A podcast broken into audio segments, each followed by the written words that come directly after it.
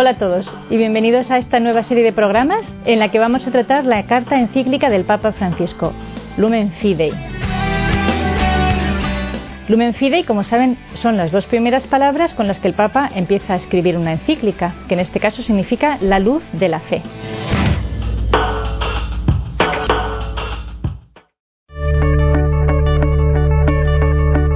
Bienvenidos de nuevo a esta serie de programas sobre la Lumen Fidei, la encíclica del Papa Francisco sobre el don de la fe. Hemos llegado al capítulo primero, capítulo en el que el Papa nos va a hablar de la fe como creer en el amor. Hemos creído en el amor. Recordábamos en los capítulos precedentes como la fe es un don de Dios infundido en el entendimiento, que es aquella capacidad que propone a nuestro corazón, a nuestra voluntad, esos bienes, esas cosas buenas que el corazón desea y que por lo tanto son el motor de nuestra vida. Y decía el Papa que realmente aquella luz de la fe que nosotros tenemos que descubrir como una conquista personal, como realmente la victoria de nuestra vida, es encontrar aquel bien, aquella cosa buena, la bondad por excelencia, que permita dar una luz, un sentido a toda nuestra vida, también a todos nuestros sufrimientos, a los momentos oscuros, a los momentos de dolor, que no permita que nos paremos, que consiga dar también un sentido a todos los rincones de nuestra vida. Esta fe, como también recordábamos en capítulos precedentes, no es una verdad subjetiva, mejor dicho, no es una verdad autónoma, no me la proporciono yo, no me baso solamente en mi propia experiencia o en mi propia capacidad de razonar y de sacar conclusiones propias sino que realmente la fe cristiana es una fe que nosotros hemos recibido de las personas que nos han precedido. El Señor Dios lo ha querido así. Nosotros no somos seres individuales, independientes y autosuficientes. Realmente el que quiera vivir una existencia de esa manera, como si fuera un planeta aislado en el universo, no conexo con el resto de los sistemas planetarios, etc., no entendería prácticamente nada de lo que es la propia existencia. Nosotros somos herederos y realmente es un anhelo también del corazón del hombre, estamos radicados en una familia, heredamos una cultura, heredamos un sistema de conocimientos y partimos de ahí, lo queramos o no. Es imposible que seamos totalmente autónomos. Tenemos que basarnos en, los conocimientos, en la experiencia de otros hombres que nos preceden en todos los sentidos, también en la ciencia. La fe nuestra, la fe cristiana, comienza, por supuesto, con Abraham. ¿Cuál es la novedad de Abraham? Una novedad que el Papa define como desconcertante. Desconcertante quiere decir algo que no se esperaba nadie, algo que viene como a trastocar lo conocido hasta entonces. Lo desconcertante de la fe de Abraham es que Dios no se va a manifestar en un lugar, no se va a manifestar como Dios de un sitio, un sitio sagrado, un lugar santo, sino que se le va a manifestar personalmente a Abraham, es decir, le va a hablar. Y en el hablarle no le va a dar un código, no le va a dar una serie de normas o una serie de contenidos, sino que le va a interpelar personalmente. Es decir, Dios se manifiesta como alguien interesado por Abraham, que conoce a Abraham, que además conoce como sus más inconfesados deseos. Dios se presenta a Abraham para pedirle que salga de su tierra. Es una llamada y es, una invitación. O sea, digamos que la fe que nosotros hemos conocido a través de la experiencia de Abraham, que nos habla ya del Dios verdadero, no es, por así decirlo, un código de normas. O sea, no es como cuando uno va por la carretera y pone la señal curva a la derecha, curva a la derecha, a 80, a 80, mm, peligro tal, peligro. O sea, no es una serie de normas, sino que es una persona la que se nos revela, pero se nos revela en un diálogo con la persona que es Abraham. Y esta, dice eh, el Papa, es la realidad desconcertante. Si nos ponemos un poco en la mentalidad de los pueblos del tiempo de Abraham, lo primero evidentemente que vemos es el politeísmo en el que se ha desenvuelto la humanidad y se sigue desenvolviendo en los lugares a donde no ha llegado la fe de Abraham, la fe judía, la fe precristiana. Son pueblos que creen que la divinidad está asentada en un lugar. Son los dioses de los cananeos o los dioses de los hititas o de los jebuseos o de los pereceos. Depende de dónde el área de tierra digamos que los dioses se han dividido las áreas de la tierra y para uno tener una vida tranquila en este área de la tierra, yo tengo que adorar, dar culto al dios de esa tierra es un poquito, casi casi la experiencia que tenemos también nosotros. ¿eh? Nosotros también sentimos esa dependencia, esa necesidad, esa esclavitud, casi casi, de dar culto a lo que se vive en este punto donde yo vivo. Podemos describirlo como la dependencia que yo siento de la moda. Si esta es la moda, yo pago tributo a la moda y me siento obligada a hacer lo que hacen todos los demás. Y esto es la idolatría realmente, es la idolatría, es dar culto a aquello que se vive o digamos el, sistema de, de funcionamiento del sitio donde yo me encuentro. Dios se revela en Abraham como un Dios personal que además le invita a salir, le invita a ponerse en movimiento y a descubrir una nueva realidad que para Abraham es completamente desconocida. No le dice vete a este sitio donde vas a encontrar esta cosa, sino sal de tu tierra hacia la tierra que yo te daré. Es al mismo tiempo una llamada y una promesa. Y esta es, dirá el Papa, mantiene un poquito esta, esta dicotomía, este doble aspecto de la fe durante toda su explicación de la luz de la fe, como que la fe tiene que asentarse en la memoria como un recuerdo de aquello, la experiencia con la que Dios se me ha mostrado y como un recuerdo de la promesa que Dios ha puesto al final del camino. La fe, dice el Papa, con palabras suyas, en cuanto memoria del futuro, tiene estos dos valores. Dice que la fe que nos mueve, eh, aquella fe que evidentemente cuando uno tiene la manifestación de la luz, se siente lleno de sentido, se siente lleno de conocimiento de la dirección que debe seguir. Pero esta luz, nuestra experiencia nos lo dice muy claro, la experiencia de Abraham, la experiencia del pueblo elegido, nos dice muy claro que no se mantiene siempre, se pierde, se desdibuja, mm, si no es muy intensa, se reduce, se, se agua un poquito. ¿Cuál es, según nos enseña el Papa Francisco, la clave de la perseverancia? Pues aquí es donde entra en juego la memoria. ¿eh? Cuando la luz del entendimiento no se hace suficientemente clara, no se hace suficientemente apasionante, no es capaz de tirar de nosotros mismos hacia adelante, el hombre, como Abraham, necesita poner en juego la memoria. Esto nos gusta muy poco. si nos gusta poco actuar el entendimiento y elegir aquello que conviene presentar a los ojos de nuestro corazón, aquello que verdaderamente vale la pena juzgar como bueno, ejercitar la memoria casi casi nos damos por vencidos ya sin haber empezado, porque no estamos ya muy acostumbrados y eh, cuesta un esfuerzo grande. Pero el Papa nos dice que, y es cierto, Dios requiere verdaderamente la plenitud de la persona humana. No podemos andar correctamente si anulamos una de las piernas. Necesitamos utilizar todos los miembros que el Señor nos da. Y el Señor nos ha dado la memoria en qué consiste o cuál es el auxilio que nos proporciona la memoria. Recordar los beneficios de Dios. Y por otra parte, traer a nuestra mente la promesa de aquello que Dios nos tiene reservado para más adelante en el camino. Abraham, cuando recibe la llamada, cree, porque como digo, muchas veces la primera luz de la experiencia de Dios, por lo menos para Abraham, es una luz fulgurante, es una luz apasionante, le hace ponerse en camino.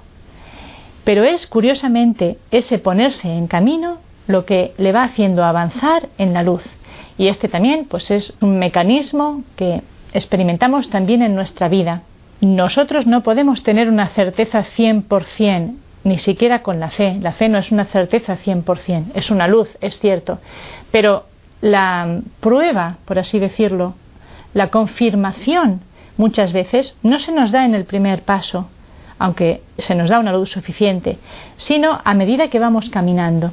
Y dice el Papa con una expresión muy bonita que nosotros tenemos que caminar para ver.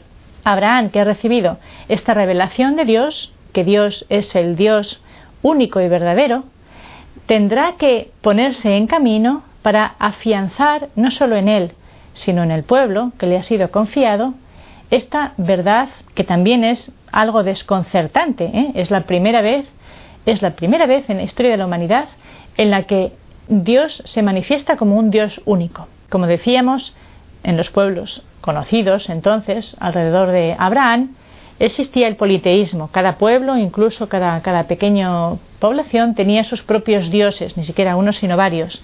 Y para ellos todos eran dioses a los que había que rendir culto. Este ponerse en marcha de Abraham va a consolidar la fe en el monoteísmo, en el Dios único.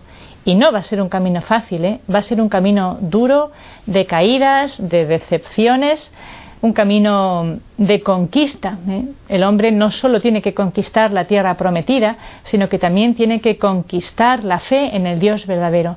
Y esta es una experiencia de nuestra propia vida. En este camino por el desierto y después hacia la conquista de la tierra prometida, va a jugar un papel muy importante la memoria, exactamente igual que en la vida de Abraham.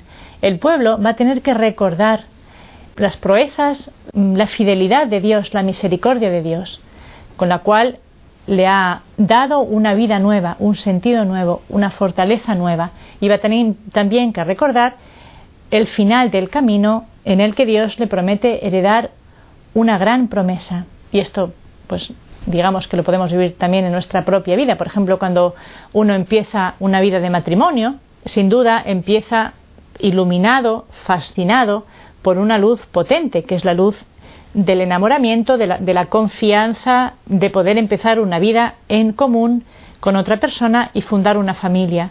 Esta luz que permite empezar el camino, salir uno de su casa y empezar el camino de una vida nueva, seguramente con los años acaba perdiendo potencia, acaba perdiendo intensidad, acaba perdiendo fascinación. Y es seguramente el momento del cansancio o de, o de la duda o de... La palabra de Dios, el ejemplo de, de Abraham, de la revelación, nos habla precisamente de qué es lo que Dios espera de nosotros en este momento. Que reavivemos aquella luz originaria que nos hizo aventurarnos a empezar este camino y que reavivemos también la promesa que el sacramento ha dado a este camino del matrimonio, que consiste en llegar a la plenitud personal, llevar a la plenitud también a la familia y a el ámbito de la sociedad que el Señor permita que podamos llegar con nuestra vida, pero también que lleguemos a la unión con Cristo, a la comunión verdadera con Jesucristo y con Dios. Y esta luz es tan potente, este bien es tan grande, que es, es un gran motor, es un gran motor que nos ayuda a volver a poner en funcionamiento el engranaje de nuestra entrega, de nuestro amor sin medida, sin pasar factura. ¿eh? Por eso el Papa titula así este capítulo, Hemos creído en el amor. No ya solo en el amor de las personas, no ya solo en el amor de los seres que me rodean, de mi propia familia, de mi cónyuge, no, se está hablando del amor de Dios. Es este amor de Dios que como nunca se acaba y como además promete unos bienes al final del camino o en las distintas etapas del camino que me dan una plenitud humana y espiritual inimaginable, es este el motor, es este el amor que no deja de mover mi corazón a desear continuar adelante, a no abandonar estos grandes ideales. Por tanto, caminar para ver en todos los sentidos de la vida. ¿eh? Si uno dice, bueno, a mí Dios no me habla, Dios habló a Abraham y muy bien, pero bueno, a mí Dios no me ha dicho nada. Bien, pero el Papa te está diciendo, pero te has puesto a caminar. El Señor seguramente ha dado, te ha dado ya algunas eh, normas, algunas inspiraciones que espera que tú des el primer paso. Evidentemente, cuando uno se pone en camino a ir a un sitio desconocido, no le pone en pima todas las señales de tráfico pegadas una detrás de otra, gire, frene, eh, derecha, izquierda, retroceda, eh, camino desviado porque no entendería nada. Las señales se las dan a medida que uno se pone en camino. Dios habla, y por supuesto que habla, a medida en que uno se pone en camino. Uno tiene que empezar a caminar con la luz que tiene. Si uno entiende ya que debe de cumplir los mandamientos o que debe de dejar de hacer algo que su conciencia le reprueba o que debe de abandonar esta persona que le está llevando a, una esclavitud de vida o que debe de abandonar este hábito que acaba siendo una obsesión en su vida, muchas cosas en nuestra vida, por desgracia, pueden acabar siendo una obsesión. Y una obsesión es algo que te roba absolutamente la libertad, la capacidad de abrirte a tantos terrenos de la vida. Si un, adolescente que está empezándose a abrir a la vida se obsesiona con un cierto tipo de música, se obsesiona con un cierto programa de, de la televisión o con el Internet, con la pornografía o con cualquier cosa de estas o con el deporte, en vez de ser una fuente de desarrollo de su persona, acaba reduciendo, casi casi sofocando la propia vida a un solo punto. Y esto no deja de ser una esclavitud. Si uno lo comprende, ya te está hablando Dios. Dios no hace falta que se te presente como un ángel ni que te hable igual con palabras audibles. Tu corazón, tu propia conciencia cuando la escuchas. Otra cosa es que no queramos escucharla y nos atiborremos a ruidos o nos atiborremos a movimiento huyendo, huyendo de la propia voz de nuestra conciencia. Pero Dios evidentemente no te va, no nos va a abandonar, no nos abandona. Él está muy interesado, mucho más que nosotros seguramente, en que no nos quedemos entrampados en la trampa. ¿eh? Dios es el Dios de la vida, es el Dios de la luz que ha venido a hacer brillar su luz en las tinieblas hay que seguir esas inspiraciones, porque avanzando encontraremos siempre una luz mayor, encontraremos también un sentido mayor, y encontraremos también una fortaleza interior mayor. Por eso no hay que pensar, tendré yo la capacidad de llegar hasta el final, lo que hay que hacer es empezar a caminar. El final llegará al final y cada momento tendrá su gracia, tendrá su fortaleza, tendrá su luz, tendrá su manifestación de Dios. Abraham no hubiera podido seguramente llegar al punto de sacrificar a su hijo Isaac, que lo hubiera hecho, si no es que se le aparece el ángel frenándole la mano para que no lo haga, no hubiera sido capaz de eso si no hubiera recordado que este hijo no era un hijo natural, un hijo suyo, era un hijo de Dios, era un regalo de Dios. Él no era el dueño de ese hijo no era en el fondo Abraham ni siquiera era la garantía de la vida de ese hijo, sino que era un, era un regalo de Dios, era un don gratuito. Como Dios me lo ha dado, Dios me lo puede conservar, aunque me pida que lo mate, porque Dios es el Dios de la vida. Eh, Abraham no se fía de sí mismo, entiende que no es él ni la garantía de la vida de ese hijo, ni la garantía de la permanencia en la vida de ese hijo. Entiende que existe un Dios que puede mucho más que él. Igual nosotros, cada paso del camino se construye sobre la experiencia de Dios, la fidelidad de Dios, la misericordia de Dios que hemos recibido precedentemente y así se construye una vida sobre la fe. Impresionante también ver que en este diálogo personal entre Abraham y Dios, Dios que interpela a Abraham, lee el deseo más profundo que había en el corazón de Abraham y que honestamente ninguno hubiera seguramente sospechado que existía todavía en Abraham. Cuando Dios habla a Abraham es un anciano y su mujer Sara es estéril, no han tenido ningún hijo. La Biblia habla de un cuerpo medio muerto y un seno estéril. Solo Dios podía comprender, conocer, penetrar el corazón de Abraham y leer en ese corazón el deseo de la paternidad. No solo Dios es el único que puede leer ese deseo, sino que es que Dios es el único que puede garantizar que se cumpla ese deseo. Cuando Dios se aproxima a nosotros, no viene para cortar o para mortificar, para aniquilar aquello que son los deseos más auténticos y más legítimos de nuestro corazón. Viene a quitar aquello que nos distrae, aquello que nos entretiene y que nos esclaviza de lo que es la verdad de nuestro corazón. Pero como Dios que es, penetra sin obstáculo ninguno hasta lo más profundo de nuestro corazón.